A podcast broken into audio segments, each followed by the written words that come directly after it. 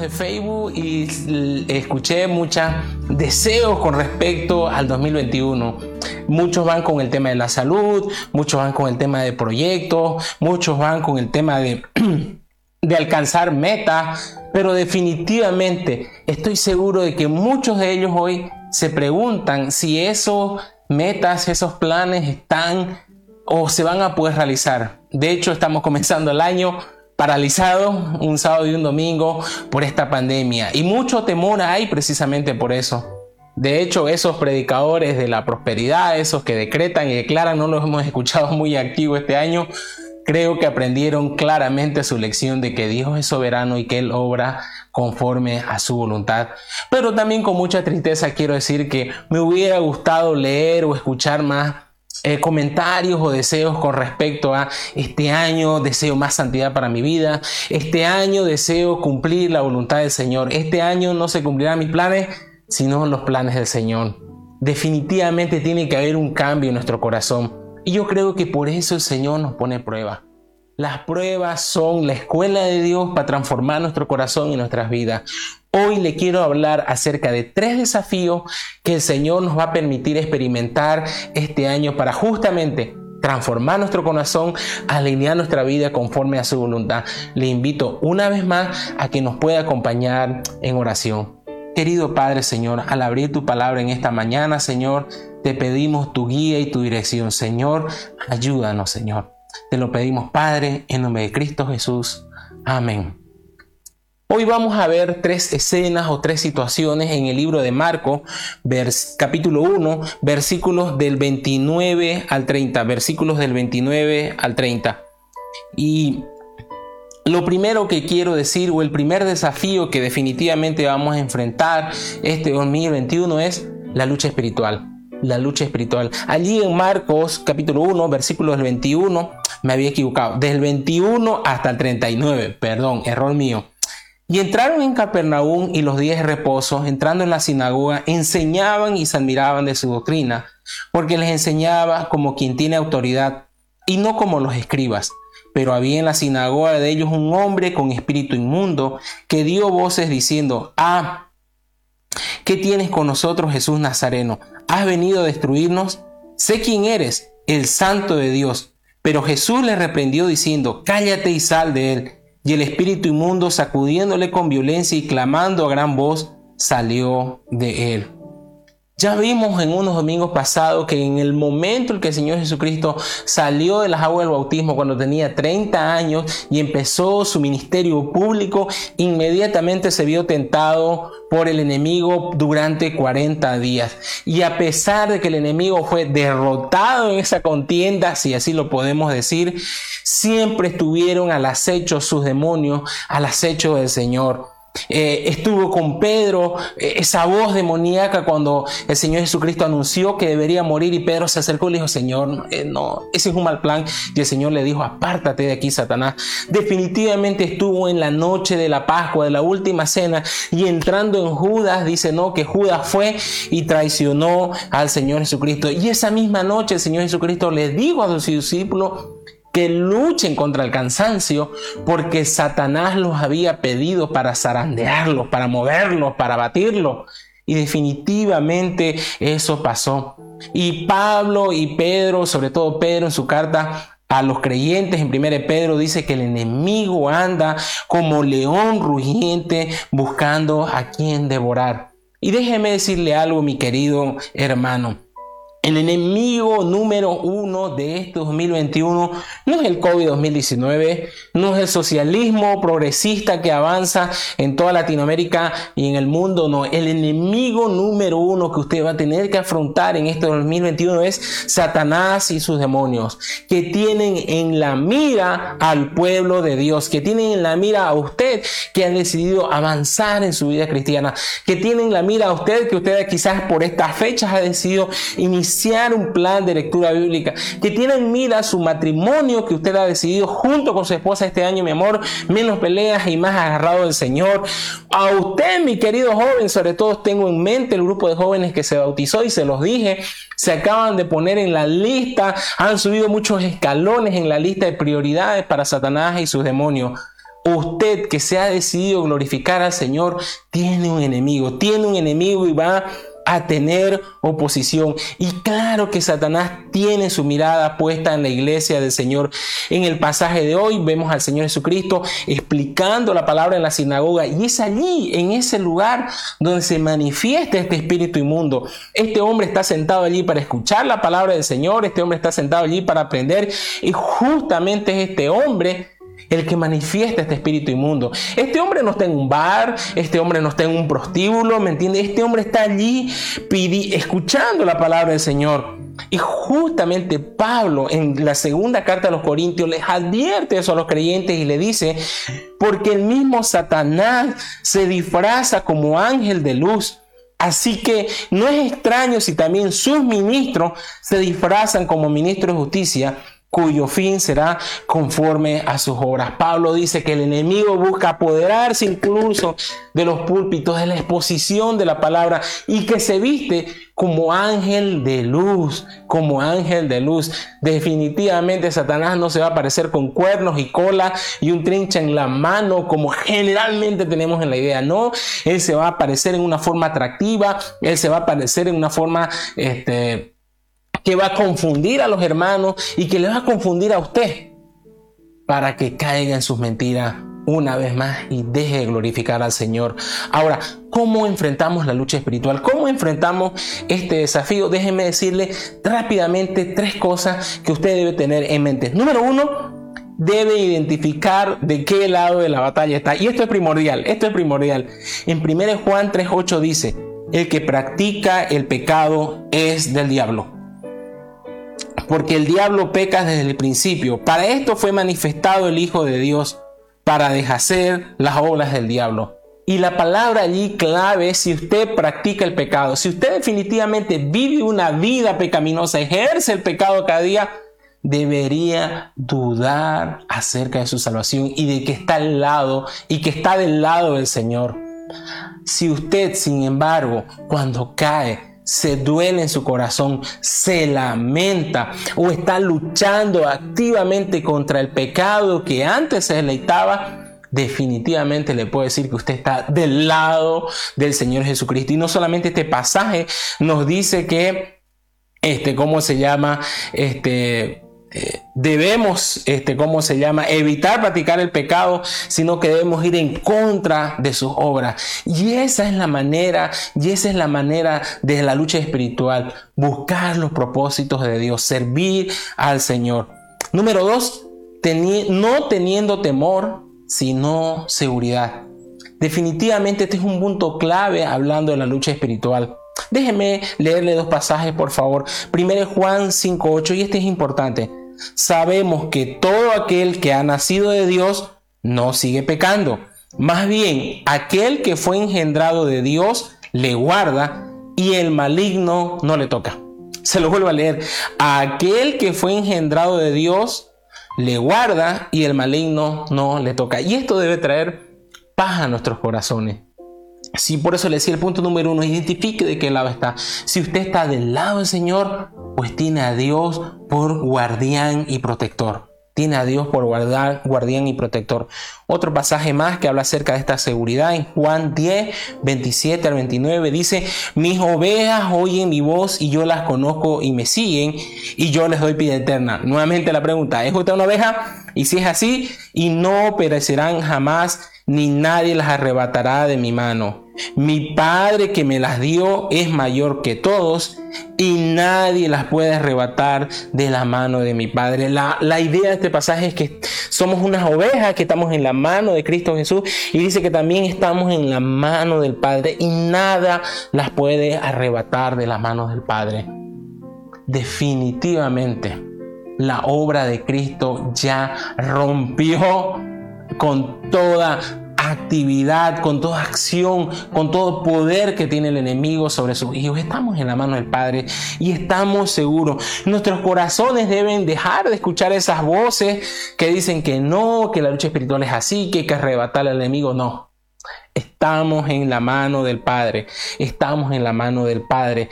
Y es la palabra de Dios nuestra principal ancla. Justamente el Señor Jesucristo está allí en la sinagoga está predicando un sermón, está logrando de que todos se admiren de su doctrina. Y fue esta predicación de la palabra del Señor que despertó la oposición espiritual. Y este espíritu inmundo comienza a despreciar al Señor Jesucristo y lo llama, hey, Jesús Nazareno. Pero luego este, recompone un poco su discurso. Yo sé quién eres, eres el santo, el Hijo de Dios. Y Jesús inmediatamente, ni bien dijo eso, le dijo, cállate, cállate. Jesús nunca permitió, nunca permitió que estos demonios le hicieran algún tipo de publicidad.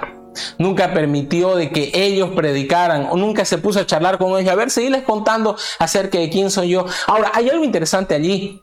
Estas personas que están escuchando al Señor Jesucristo se admiran de su doctrina, pero no saben quién es Él. Este demonio, parte del enemigo, del lado de Satanás, enemigo de Dios, sabe que es el santo y es el Hijo de Dios. Ahora, debemos prestar atención y déjenme abrir un paréntesis en esto.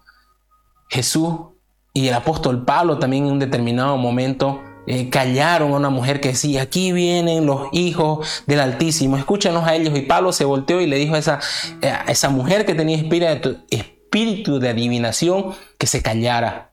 El Señor Jesucristo nunca permitió de que su mensaje estuviera validado por personas que eran de otro reino y que no tenían integridad. Eso debe llevar sobre todo a pensarnos acerca de la música que se escucha hoy. Ah, ya, ya el reggaetón cristiano parece ser una normal y hoy también entramos a algo que se llama el trap cristiano. Y saben que la palabra trap viene de eh, esos lugares donde se, expenden drogas en los Estados Unidos, sí se le llama casas de trap. Ahora hay música trap. Imagínense eso, trap cristiano, lugar donde se venden drogas cristianos. Definitivamente no hay lugar para eso, no hay lugar para eso. Y el Señor Jesucristo mandó a callar a estos demonios. Definitivamente tenemos que prestar atención a ello. Cerramos paréntesis. Número uno, dijimos que para librar una batalla espiritual debemos identificar de qué lado estamos. Número dos, no debemos tener temor, sino seguridad, seguridad, seguridad, seguridad. Número 3. Librar la batalla como Jesús y los discípulos lo hicieron. Librar la batalla como Jesús y los discípulos lo hicieron. Cuando se presentó Satanás allí en el desierto, el Señor Jesucristo sacó la palabra de verdad para librar esta batalla. Allí en la sinagoga, el Señor Jesucristo al momento de entrar, él sabía que estaba ese espíritu demoníaco allí. Pero él no hizo ningún show, él no hizo ningún mensaje especial, no centró su mensaje en este hombre, ni por si acaso, ni cuando se manifestó el Espíritu empezó a hablar en un idioma que nadie entendiera. El Señor Jesucristo simplemente predicó su palabra. En Juan 8:32 dice, y conoceréis la verdad, y estamos hablando de la persona del Señor Jesucristo y su mensaje, y la verdad os hará libre.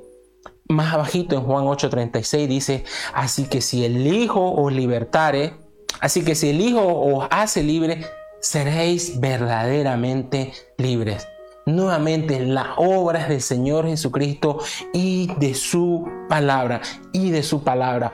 Por eso en Mateo 28, cuando el Señor Jesucristo está ascendiendo al cielo y están allí sus discípulos, no los envía directamente a hacer una noche espiritual y a reprender demonios y a buscar este tipo de enfrentamientos, sino a qué los envía el Señor Jesucristo.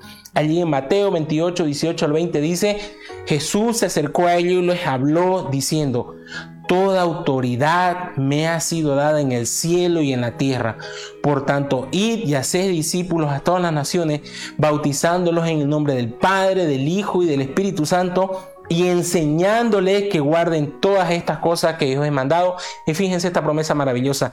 Y aquí yo estoy con vosotros todos los días hasta el fin del mundo. Y allí este grupo de hombres se lanza a predicar el Evangelio de Dios Ahora, es notable que ya los discípulos habían experimentado qué significaba salir al campo misionero y predicar la palabra y tener este tipo de encuentros. Ya lo habían experimentado cuando el Señor Jesucristo en dos oportunidades los envió a predicar. De hecho, en Lucas 10, 17 y 18 se nos narra cuando los discípulos salieron por primera vez a predicar y emocionados les dicen, los 70, en realidad 70 discípulos, esta es la segunda vez, volvieron con gozo diciendo, Señor, aún los demonios se nos sujetan en tu nombre.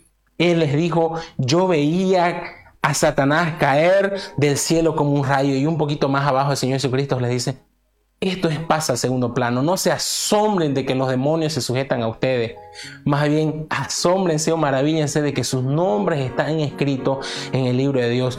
El Señor Jesucristo no enfoca la lucha espiritual como algo primordial, sino es como un resultado de la predicación y la exposición de la palabra.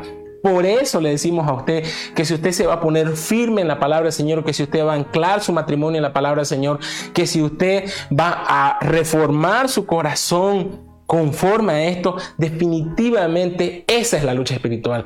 Esa es la lucha espiritual. Y el enemigo va a estar allí atacando, pero ya le estamos diciendo la forma en que usted debe hacerlo. Número uno, identificando de qué lado está. Número dos, teniendo seguridad y tranquilidad. Y número tres, teniendo siempre la palabra de Dios, la verdad de la palabra de Dios en sus mentes en sus corazones y sobre todo enseñándola a otro. ¿Por qué? Porque en 2 Corintios 4:4 se nos dice, pues el Dios de esta edad, hablando acerca de Satanás presente, ha cegado el entendimiento de los incrédulos para que no les ilumine el resplandor del Evangelio y la gloria de Cristo, quien es la imagen de Dios. Quizás la noticia más triste que hemos tenido este enero de, este principio de año es la legalización del aborto en Argentina y ver a ese grupo de señoritas festejando con lágrimas hasta la muerte. Ellos no logran entender de alguna manera que lo que hay en el vientre, porque la ciencia así lo afirma, es que hay una vida no se trata ni siquiera de un debate religioso, es un debate científico. Allí hay una vida que luego tiene una implicancia moral. ¿Qué vas a hacer con la vida del vientre? Y simplemente en un eufemismo semántico usan la palabra aborto para no llamarlo asesinato. Y es increíble que las autoridades de muchos países ahora estén autorizando legalizando la muerte y el asesinato de pequeños bebés. Justamente yo pienso en este pasaje en 2 Corintios 4:4, pues dice, el Dios de esta edad presente ha cegado el entendimiento de los incrédulos. Escuché muchas voces que decían, ven, por eso los cristianos debemos involucrarnos en la política para evitar que este tipo de normas se aprueben. Y es cierto, Dios quizás ha llamado a hombres a que ocupen estos cargos para dar testimonio, pero definitivamente estas personas están cegadas.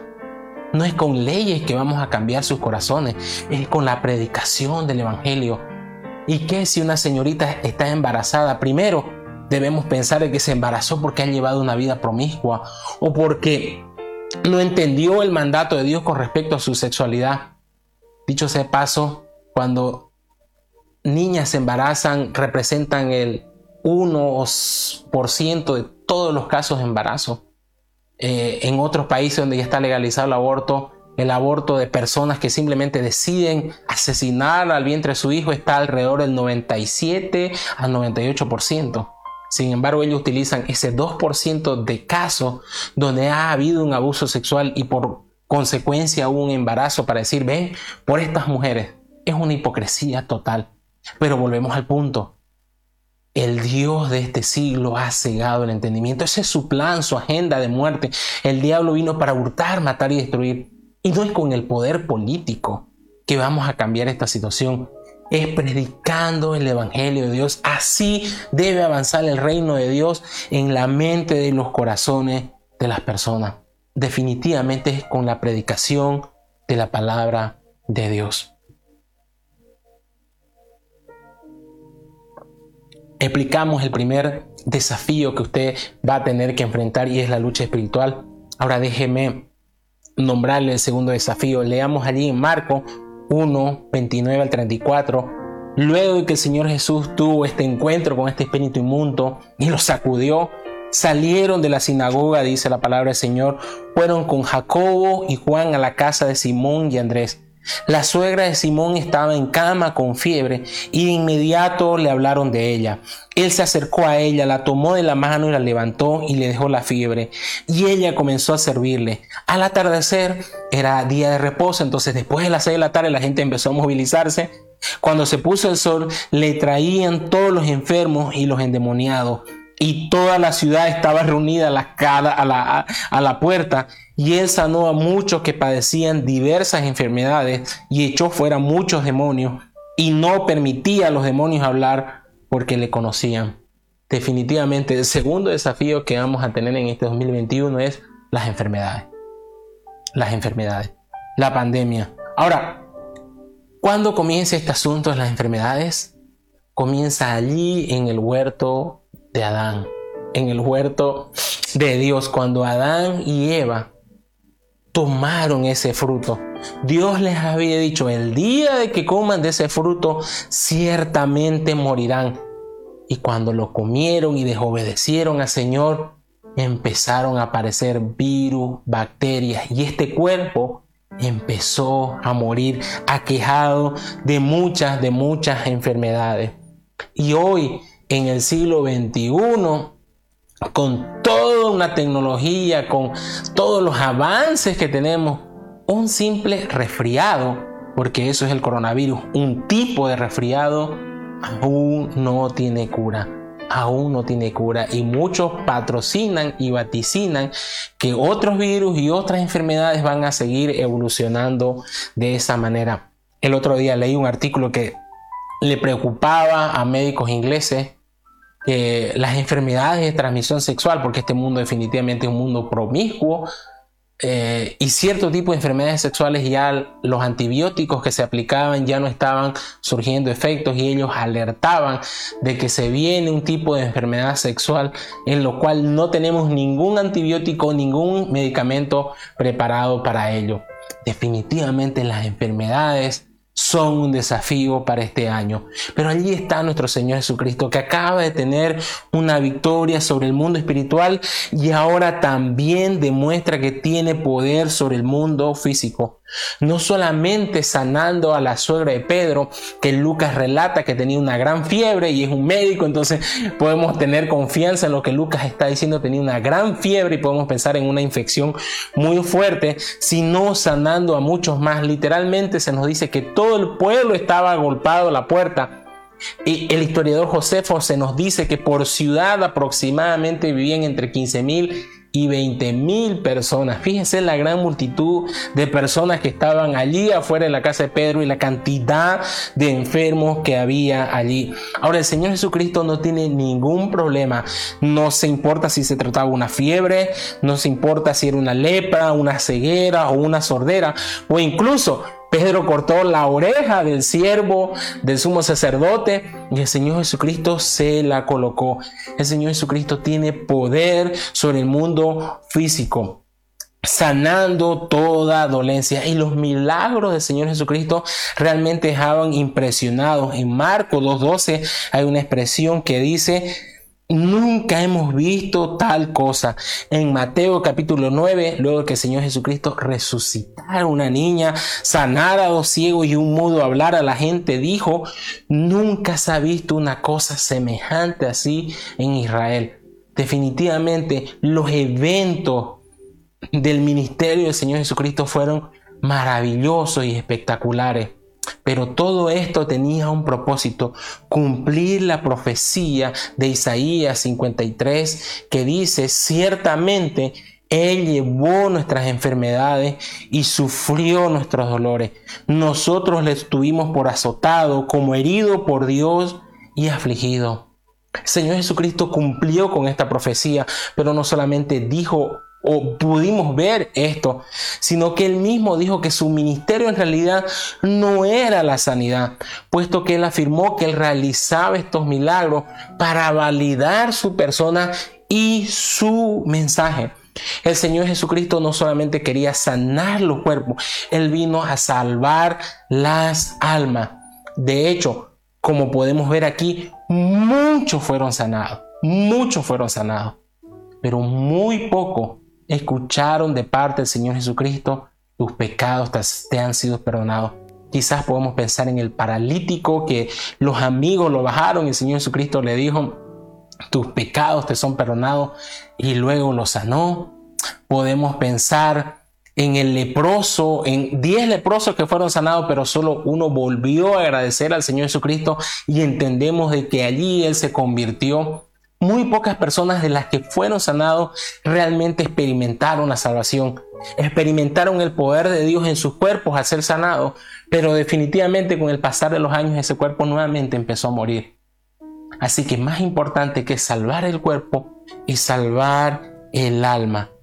En Juan 10:38 el Señor Jesucristo dijo, mas si hago las cosas, aunque no me creáis a mí, creed a las obras para que conozcáis y, crear, y creáis que el Padre está en mí y yo en el Padre. A pesar de que el ministerio del Señor Jesucristo era la predicación de la palabra para que la gente se convierta y salve así sus almas, sin embargo, el Señor tuvo, y creo que esa es la aplicación directa para nuestras vidas hoy, tuvo compasión de los enfermos. Lo vemos al Señor Jesucristo llorando afuera de la tumba de su amigo Lázaro. La palabra de Dios nos dice que cuando estaba entrando en un pueblo, vio una viuda que traía a su único hijo a enterrarlo. Y dice la palabra del Señor que se compadeció, que tuvo un dolor en las extrañas, que, que pasó algo que lo estremeció y lo resucitó y le dijo, no llores, le dijo esta mujer y le tomó la mano al joven y lo resucitó. En un determinado momento el Señor Jesucristo en Mateo 9, 35 y 36 se nos narra que recurría a todas las ciudades y las aldeas enseñando en la sinagoga, predicando el Evangelio del Reino y sanando toda enfermedad y dolencia. Y cuando vio las multitudes, escucha esto, tuvo compasión de ella porque estaban acosadas y desamparadas como ovejas que no tienen pastor. Pero fíjese que el texto nos narra que vio que el pueblo estaba enfermo, con dolencia y también perdido espiritualmente. No solamente que estaba perdido espiritualmente, sino que las dolencias del pueblo hizo de que el Señor Jesucristo tuviera compasión de ella. Y saben que esa compasión fue algo que los cristianos entendieron perfectamente. Entendieron perfectamente. Saben que hoy, perdón, cuando usted visita un hospital, debe entender esto, que la idea de los hospitales nació precisamente por los cristianos. Los cristianos fueron los creadores de los hospitales. Ellos vieron en Mateo 25 y 35 y 36 lo siguiente, porque tuve hambre y me diste de comer, tuve sed y me diste de beber, fui forastero y me recogiste, estuve desnudo y me cubriste enfermo y me visitaste en la cárcel y viniste a mí. Aunque este pasaje tiene una aplicación para la vida del Señor Jesucristo y, hay una explicación más larga, pero también una segunda aplicación que podemos tener es tener compasión por los necesitados. Y fue justamente en base a estos textos que personas que tenían recursos empezaron a crear centros, casas donde acogían a los huérfanos, donde acogían a los necesitados, a los enfermos y empezaron a llevar eh, comida y medicamentos. Así nació la idea de los hospitales. Esta historia la increíblemente la leí en la agencia de noticias Atea, la BBC Mundo, que todos los días por lo menos se asegura de sacar un artículo que va en contra de la fe, en contra del cristianismo, o promueve el aborto, promueve la promiscuidad sexual, pero ellos un poquito regañadientes ante la pregunta cómo crecieron los hospitales, ellos responden, la idea de los hospitales modernos definitivamente es un invento de los cristianos. Porque las personas en ese tiempo, los médicos iban a las casas y las personas que tenían más recursos tenían su médico particular que los atendía, ¿no? Sin embargo, la gente de escasos recursos iba a los hospitales. ¿Cómo has invertido eso hoy, no? La gente de escasos recursos no tiene acceso a los hospitales. Esta misma nota de la BBC nos dice que para el medioevo, en el siglo XVI, había miles de hospitales en toda Europa. En algunas ciudades como Roma, Nápoles o Barcelona eran instituciones gigantes que alojaban, escuchen esto, a más de 2.000 pacientes. El hospital más grande que entiendo que tenemos aquí en Santa Cruz en este momento es nuestro hospital obrero de la Caja Nacional, que tiene espacio para 400 camas y es el hospital más grande que tenemos. Fíjense, en el siglo XVI habían instituciones que alojaban hasta más de 2.000 pacientes. En Francia los hospitales eran llamados Hotel Dieu o residencia de Dios. Y muchas veces tenían el logo del Espíritu Santo. Otros hospitales eran pequeños o se dedicaban a una tarea específica como nacimiento o la tercera edad o enfermedades en particulares. Empezaron los ministerios cristianos a abrir hospitales para recién nacidos, hospitales para lo de la tercera edad. Definitivamente los creyentes tenían en claro cuál era su rol de mostrar compasión por los más necesitados. Ahora, mirando nuestra realidad, esta pandemia ha puesto a prueba los sistemas de salud de todo el mundo y algunos han salido con muy buena nota y algunos han definitivamente aplazado, pero también creo que ha puesto a prueba a la iglesia ha puesto a prueba la iglesia. Porque nuestra primera respuesta a ver esta crisis sanitaria decimos, hey, es el gobierno, son las autoridades. Pero ¿qué de la iglesia de Dios? ¿Qué de este legado de más de dos mil años de gente creyente que movida con pasión por los enfermos creó instituciones hospitalarias para el servicio de los necesitados? Entiendo de que este grupo, los ángeles del COVID, habían personas que eran eh, creyentes allí también, pero no era un organismo enteramente eh, cristiano. Y saben que no es la primera vez de que la iglesia se enfrenta a cuadros similares como pandemias y crisis sanitarias.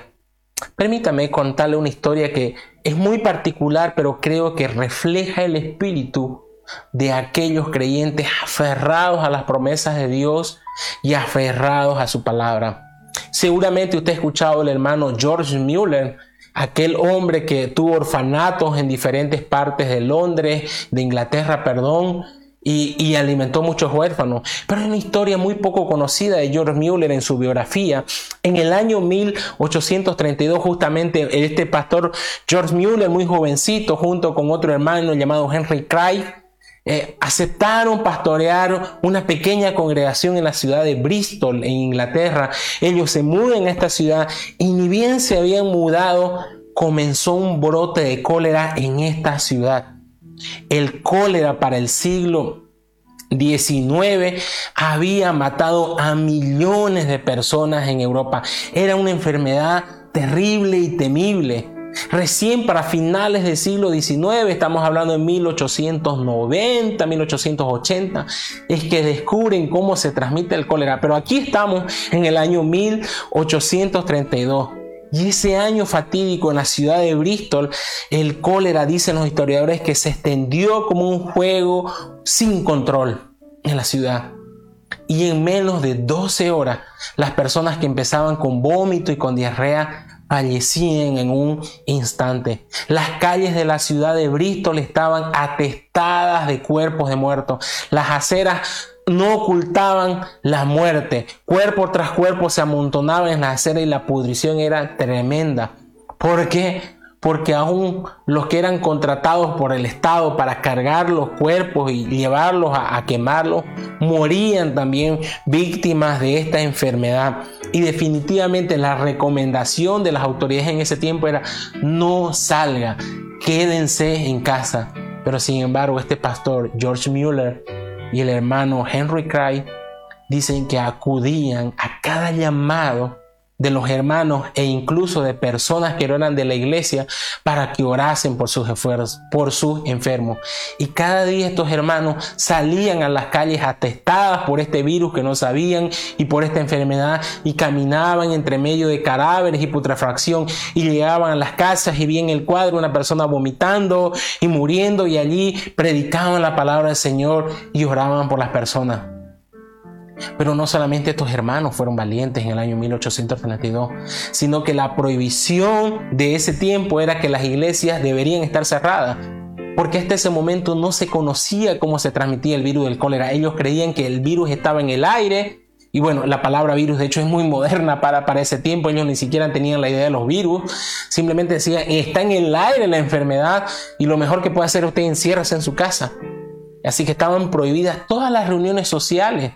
Sin embargo, esta pequeña congregación en Bristol decidió no obedecer a las autoridades y reunirse porque ellos entendían de que debían orar al Señor y clamar como iglesia para que esta peste abandonara la ciudad y tuviera misericordia de las personas. Dice que allí se reunían cerca de 200 personas y dirigidos por estos dos hermanos cantaban algunos coros y luego se ponían de rodillas a clamar y orar al Señor. Para el final del año 1832, la pandemia pasó. ¿Y saben qué? Tanto George Mueller como Henry fueron preservados por el Señor. Y de la congregación dice que solo tuvieron que lamentar la pérdida de un hermano. ¿Saben qué, mis queridos hermanos? La iglesia tiene que ser valiente. Los creyentes debemos sacudirnos un poco del temor, sacudirnos un poco y ello, y salir y orar evidentemente con todas las medidas que usted considere necesaria. Pero déjeme decirle algo, una observación que yo hago. ¿Quiénes han sido las personas que más han tenido cuidado y protección?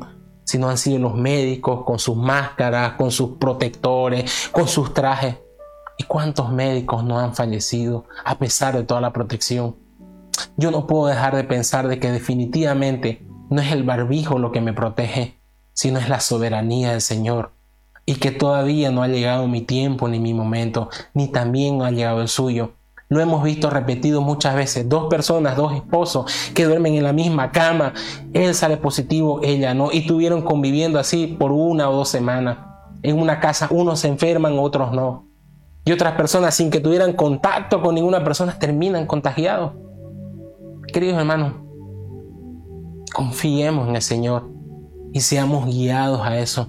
Nosotros tenemos la ventaja hoy y no tenemos que ser tan osados quizás como esta iglesia que a pesar y caminar entre medio de muertos para llegar a la iglesia a orar, nosotros tenemos eh, hoy las herramientas digitales para poder reunirnos y clamar y orar. Pero definitivamente el ministerio activo que usted puede hacer, y hoy que estamos otra vez en un nuevo pico de ola, es cada vez que escucha que alguien está enfermo, tome un tiempo, ore y cada día llame a esa persona, anímele, hable la palabra del Señor, háblale un texto a la palabra del Señor, comparta, anime y todos los días llame, así como un médico llama para saber cómo está su enfermo, porque usted no sabe si Dios va a llamar a esa persona a su presencia. Y aunque es cierto que oramos por sanidad física, sobre todo nuestro ministerio es la, salvar las almas. De que no solamente el cuerpo se, se salve, sino el alma. Y nuevamente nuestra principal herramienta contra la enfermedad es la predicación del Evangelio. Porque la obra redentora de Cristo no solamente incluye nuestro, nuestro espíritu, sino también nuestro cuerpo porque nos dice que cuando el Señor Jesucristo vuelva tendremos un nuevo cuerpo, glorificado, libre de todo pecado, libre de toda maldad, que ya no se envejecerá, que ya nunca más tendrá dolencias ni enfermedades. En 2 Corintios 5, 1, 12 nos dice claramente esto, dice, pues sabemos que cuando se dejarme esta tienda de campaña terrenal o esta carcasa, es decir, cuando muramos y dejemos este cuerpo terrenal, tendremos una casa en el cielo, un cuerpo eterno hecho para nosotros por Dios mismo y no por manos humanas. Nos fatigamos en nuestro cuerpo actual y anhelamos ponernos nuestro cuerpo celestial como si fuera una ropa nueva. Querido hermano, si a una enfermedad toca nuestros cuerpos, si a una enfermedad llega a nuestro cuerpo, oremos por sanidad, pero anhelemos esa ropa nueva, ese nuevo cuerpo glorificado. Y lo mismo comuniquémosles a las demás personas, porque no solamente es COVID, es cáncer, es tantas enfermedades que este pecado ataca a las personas. Vimos el primer desafío, que es la lucha espiritual. Vimos el segundo desafío, que eran las enfermedades. Acompáñeme al último pasaje ahí en Marcos 1, 35 al 39, finalizando. A la mañana siguiente, al amanecer, Jesús se levantó y fue a un lugar aislado para orar. Más tarde Simón y los otros salieron a buscarlo.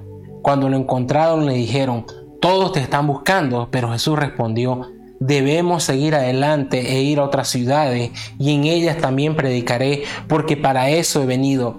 Así que recorrió toda la región de Galilea, predicando en la sinagoga y expulsando demonios. El día anterior a esta escena había sido muy, muy agotador. Vemos al Señor Jesucristo desde la mañana exponiendo la palabra de Dios en la sinagoga y teniendo este encuentro con este espíritu inmundo. Luego se va a la casa de Simón Pedro y está la suegra de Simón con fiebre y la recupera. Y estoy seguro que la charla de la tarde fue el Señor Jesucristo enseñando y ministrando. Y luego cuando se hicieron las seis de la tarde, llegaron agolpados este, este ejército de personas pidiendo sanidad. Y si habían por lo menos unas 15 mil personas, definitivamente estoy seguro de que la atención médica fue hasta muy, muy tarde. Sin embargo, eso no impidió que el Señor Jesucristo durmiera unas cuantas horas e inmediatamente se pusiera a orar. Y nuestro tercer desafío para este 2021, mis queridos hermanos, es la oración. Es la oración. El Señor Jesucristo oró durante todo su ministerio terrenal, siendo el Hijo de Dios, siendo el enviado de Dios, siendo que tenía el poder para sanar y curar enfermedades, siendo que tenía una relación íntima con su Padre, nunca menospreció la oración. Lo vemos que el Señor Jesucristo oró antes de su bautismo, oró toda la noche antes de llamar a los doce, oró en la transfiguración, oró antes de resucitar a Lázaro, oró antes de multiplicar los panes, oró esa noche angustiosa en Getsemaní e incluso mientras su cuerpo estaba muriendo, mientras estaba siendo desangrado, mientras en toda su espalda había heridas y dolores, él oró incluso por las personas que lo insultaban. Yo sé que usted siempre relaciona de alguna manera la oración con la necesidad. Y es que quizás usted dice, bueno, no tengo necesidad, por eso no oro. Pero Jesús no oraba en momentos de necesidad. Él oraba porque amaba al Padre para recibir fortaleza, dirección, recibir su palabra y así cumplir su voluntad. Al inicio de, este, de, este, de esta meditación les decía, ¿cuáles son sus planes para el 2021? ¿Qué desea? Le pregunto nuevamente, ¿ha tomado un tiempo para orar y decir, Señor, ¿qué deseas conmigo este año? ¿Ha tomado un tiempo para decir, Señor, ¿qué vamos a hacer este 2021 como familia, en mi negocio? ¿Cómo te voy a servir, Señor? Si usted realmente quiere crecer en la vida espiritual, si usted realmente quiere que el Señor gobierne su hogar, si usted quiere dirección y conocer la voluntad del Señor para su vida, debe comenzar en oración. Debe comenzar en oración. Y ahora el Señor Jesucristo no simplemente oraba para que sus discípulos lo observaran y le siguieran. Él oraba definitivamente porque era parte esencial de su obediencia y de su misión. Y es allí que creo que hay otros elementos que nosotros no entendemos con respecto a la falta de oración en nuestras vidas. No es un simple pecado, es rebelión contra Dios. Es decirle a Dios, Dios, no quiero saber cuál es tu voluntad, no quiero que me digas qué hacer, yo voy a hacer la mía. Y le digo, y vuelvo al punto uno de hace un momento, ¿seguro de qué lado está? Si del lado de Dios o del lado de Satanás. Porque está claro, que si usted quiere servir al Señor debe ir en oración para recibir sus instrucciones. Él es su Señor, usted es su siervo. Pero si no lo hace, entonces va donde el otro Señor, donde el enemigo, donde Satanás. Y él también le va a murmurar y usted va a obedecer. Piénselo, piénselo, piénselo. Sin embargo, la oración no solamente fue el punto por el cual el Señor Jesucristo recibía dirección, sino como vemos en el texto, después de orar, después de estar orando esas horas de la madrugada, Él dijo, debemos seguir adelante para ir a predicar a otras ciudades, porque para esto he venido. Definitivamente el Señor Jesucristo oró e inmediatamente se levantó, se iba a predicar. Se iba a predicar. acaba de recibir la instrucción del Padre, la dirección del Padre, la fortaleza del Padre. Y luego salí a predicar en el poder del Espíritu Santo. Aunque seguramente habían muchas personas afuera de la casa de Pedro llamando y tratando de atender y de tomar su tiempo, él dijo, no, mi padre me ha dicho que debo seguir adelante.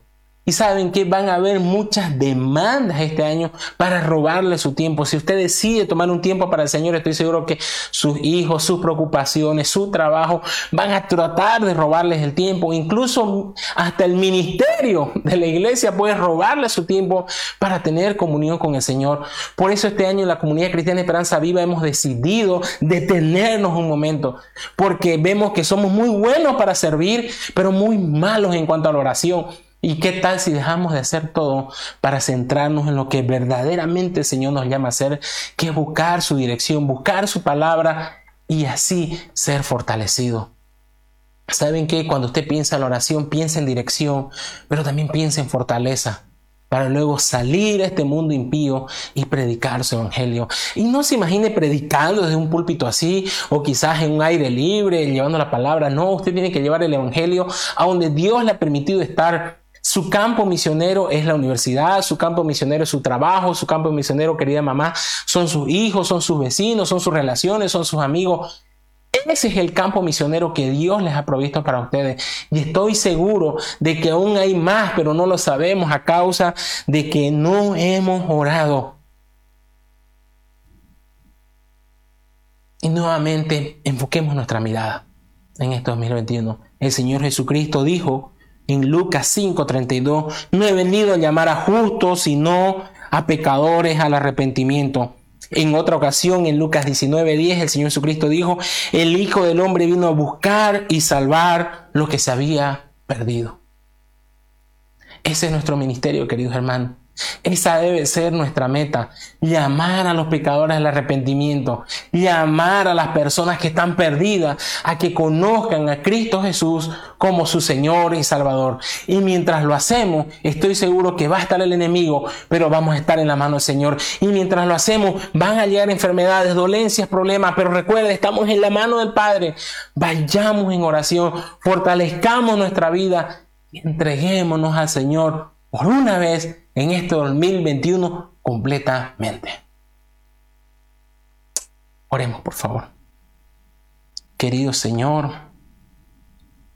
Padre Señor, sé que el calendario simplemente nos marca ciertos tiempos y momentos, pero sé que tu calendario comenzó de cero para nosotros, Señor, cuando Cristo Jesús vino a salvarnos.